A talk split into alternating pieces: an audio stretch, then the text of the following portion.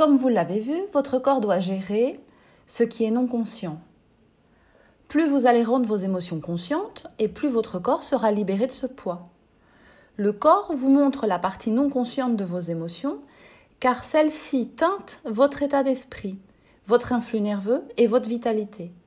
L'être humain crée à l'image de son ressenti, de ses perceptions, car ses actions se font en fonction de ses émotions. Comme nous l'avons déjà entrevu, la partie perception du corps est dirigée par des courants électromagnétiques et des réactions chimiques. Vos émotions déclenchent toute une chaîne de réactions chimiques qui viennent imprégner le corps. Aujourd'hui, la science dispose d'outils comme euh, le magnétoencéphalogramme, l'électroencéphalogramme, la résonance magnétique fonctionnelle, la tomographie par émission de positons ou la tomographie par émission de photons uniques, qui permettent des investigations très poussées. En plus de ces techniques d'imagerie cérébrale, il existe des techniques de laboratoire pouvant mettre en évidence les changements métaboliques au cours de la production d'émotions particulières. Pour finir, il existe des techniques de codage des expressions émotionnelles qui s'intéresse aux mouvements musculaires faciaux visibles liés aux émotions et aux diverses expressions comportementales de type attouchement, bâillement et mouvements corporels. La synergologie est d'ailleurs une discipline en plein développement. Elle permet de décoder la communication non verbale, la gestuelle, de comprendre l'émotion, de déceler le mensonge, de révéler le non-dit. Aussi, elle aide les communicants à améliorer la qualité de leur communication. Grâce par exemple à la magnétoencéphalographie, la science sait maintenant que les émotions sont des flux électromagnétiques en lien avec le flux électrique des neurones. Quand j'explique de manière schématique que la perception multipliée par l'action donne un corps ou un être humain ou la vie elle-même, c'est une équation qui est vraiment intégrée à notre structure et à notre cerveau. L'influx nerveux qui correspond à la notion d'action est relié à l'électromagnétisme qui correspond à la notion de perception.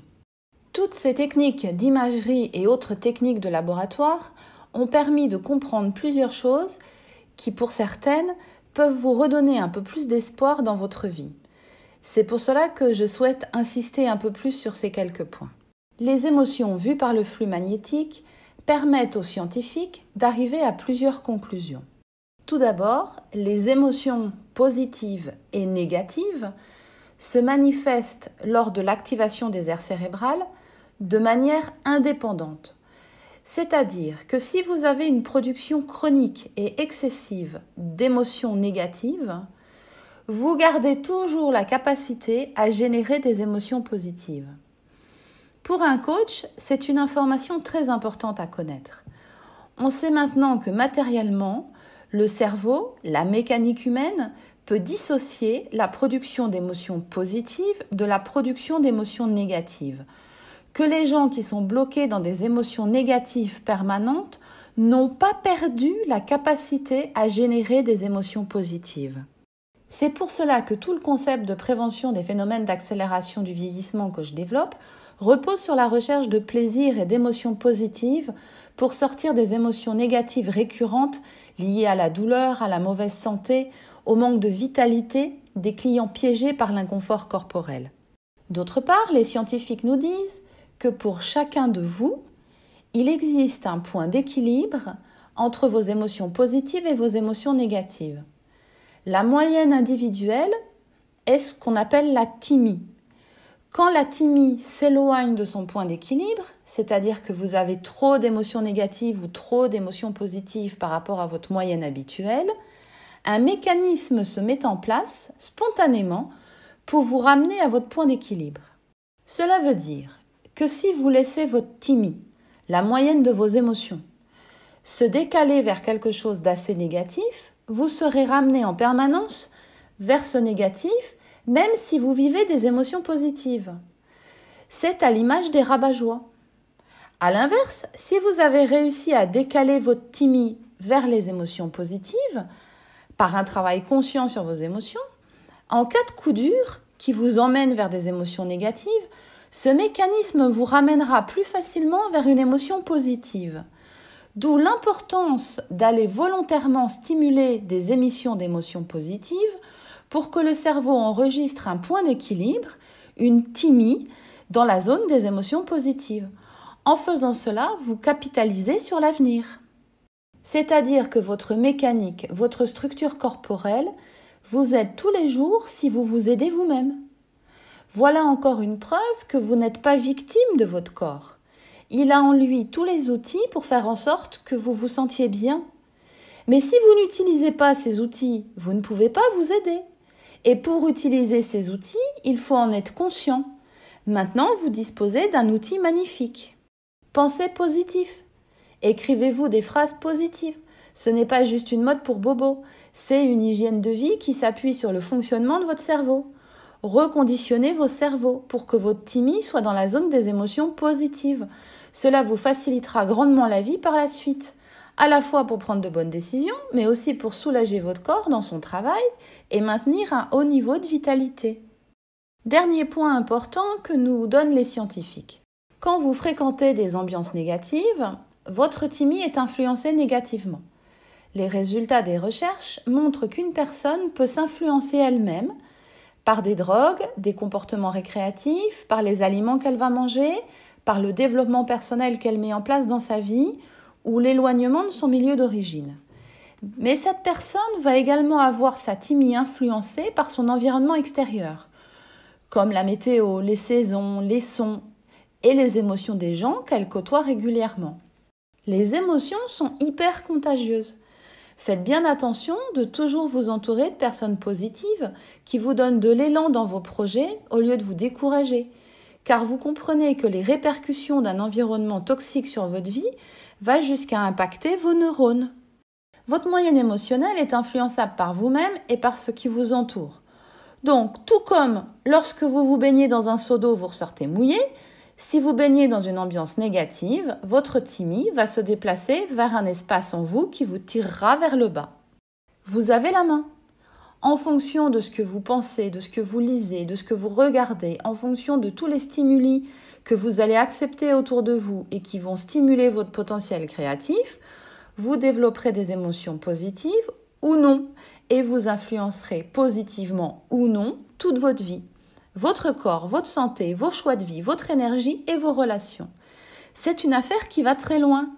Cela ne vous coûtera pas un centime, ne vous demande que de l'attention et peut vraiment changer votre rapport à la vie. D'un point de vue plus chimique, tous les flux électromagnétiques au niveau du cerveau vont déclencher des réactions hormonales. Ils auront donc un impact sur votre corps par l'intermédiaire de vos hormones qui circulent dans votre sang. Le corps est équipé de structures adéquates pour cette gestion des flux électromagnétiques, pour la gestion des perceptions et pour que le corps puisse y répondre par des actions. Sans rentrer dans des détails anatomiques fastidieux, je peux vous citer quelques éléments du système limbique qui rentrent dans cette gestion. Il y a un petit noyau qui joue un rôle central dans le circuit de récompense. Son fonctionnement repose sur deux neurotransmetteurs ou neuromédiateurs essentiels. La dopamine, qui favorise l'envie et le désir, et la sérotonine, dont l'effet traduit plutôt la satiété et l'inhibition. Il y a des gens qui parfois n'ont plus d'envie, plus de désir pour rien. Ils sont un peu amorphes, ils font de nombreuses séances de psychothérapie sans amélioration notoire. Puis un jour, un médecin pense à doser les neuromédiateurs. Et il s'aperçoit que ces personnes sont en déficit de neuromédiateurs. C'est donc parfois un peu dommage de se dire qu'on est nul, pas bien, qu'on a envie de rien, qu'on est bon à rien et que la vie est insupportable, alors qu'en fait, on souffre juste d'un déficit en neuromédiateurs. Maintenant, c'est possible de stimuler ces neuromédiateurs soit par une médecine fonctionnelle qui rééquilibre les différents taux sanguins par des médicaments et une nutrithérapie adaptée, soit par des exercices physiques et une gymnastique mentale. Faire des activités qui créent du plaisir, qui font du bien. Dans l'aire tegmentale ventrale du mésencéphale, l'une des régions les plus primitives du cerveau située au sommet du tronc cérébral, les neurones synthétisent la dopamine et leurs axones la dirigent ensuite dans le petit noyau dont je vous parlais avant. L'aire tegmentale ventrale est aussi sous l'influence des endorphines, dont les récepteurs sont la cible des drogues opiacées, héroïne, morphine. On peut noter aussi que le cortex préfrontal a un rôle bien établi de planificateur et de motivateur de l'action. Il est un relais significatif du circuit de la récompense, également modulé par la dopamine. Il existe aussi l'amygdale cérébrale que vous connaissez un peu mieux maintenant et qui étiquette les perceptions avec la marque agréable ou désagréable. L'hippocampe, le pilier de la mémoire, s'occupe de conserver les souvenirs agréables liés à un objet ou une substance, une personne, une situation, et par association à tous les détails de l'environnement qui y sont attachés. Des détails qui, dans l'avenir, peuvent réveiller une envie ou stimuler un processus créatif. Le cortex insulaire, dont la portion la plus antérieure est considérée comme faisant partie du système limbique, jouerait aussi un rôle dans la recherche active du plaisir lié à la nourriture ou aux substances psychoactives. Un médecin professeur de neurologie, neurosciences et psychologie, docteur Damasio, a proposé que cette région du cortex nous renseigne aussi sur nos états viscéraux associés à des expériences émotionnelles. Ce faisant, ce cortex insulaire contribuerait à l'aspect conscient de nos désirs et de nos besoins. On peut donc se poser la question de qu'est-ce que la joie?